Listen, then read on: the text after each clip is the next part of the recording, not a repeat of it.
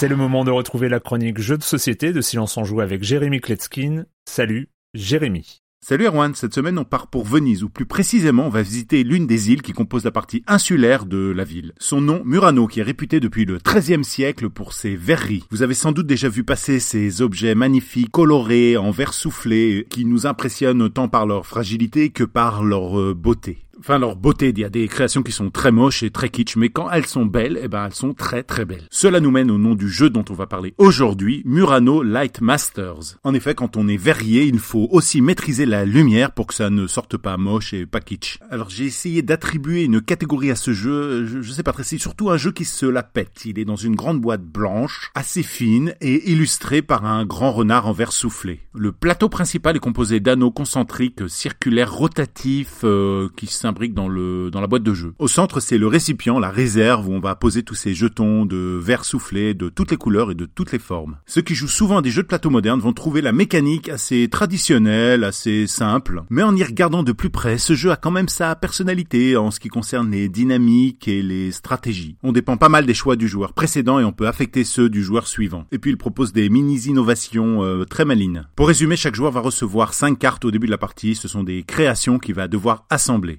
Attention parce que ces cartes qu'on a dans notre main, on ne pourra pas les mélanger, il faudra les réaliser suivant l'ordre, même s'il y a aussi un pouvoir pour changer cet ordre. Et puis à leur tour, les joueurs vont pouvoir collecter de nouveaux jetons verts, puis les acheter, les revendre, les négocier. J'ai toujours pas trouvé de catégorie pour ce jeu, mais j'ai bien une idée. Je pense qu'il est parfait pour remplacer les jeux pourris qui traînent depuis le siècle dernier chez les gens qui jouent pas beaucoup. Vous connaissez forcément le scénario. On arrive en vacances chez une tante, chez un ami, et on ouvre les placards. Et là, on y trouve inclus euh, pas complet parce qu'il manque la moitié des pions, euh, un mille bornes, euh, un Othello.